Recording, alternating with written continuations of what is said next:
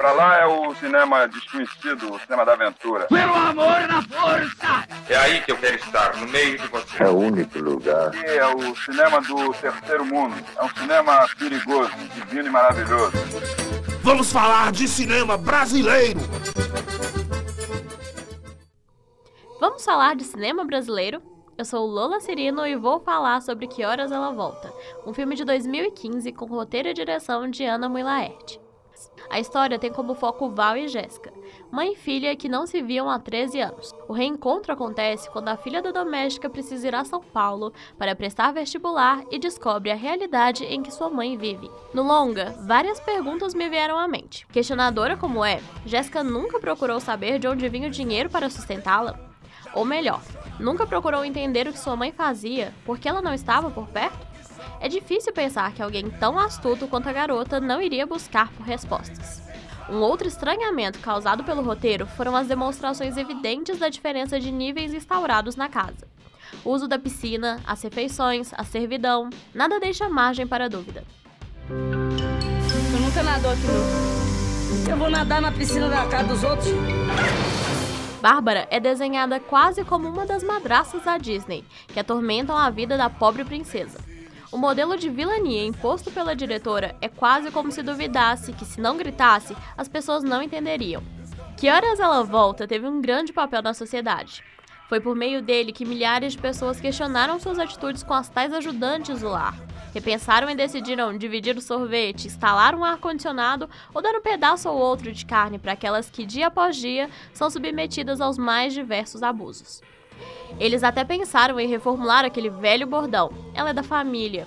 Mas é, ainda não abriram mão dele. Imagina, meu amor, você, poxa, você é praticamente da família, né? Afinal, é com essa frase que eles anulam cada vez mais a humanidade e a dignidade dessas pessoas.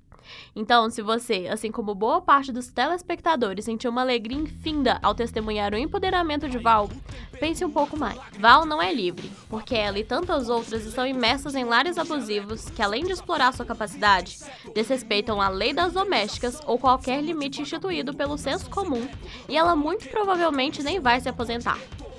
Val não é livre porque ser doméstica não foi uma escolha dela. Escolhas de verdade são feitas quando você tem conhecimento sobre todas as suas oportunidades, real possibilidade de alcançá-las e ainda assim opta por X ou Y.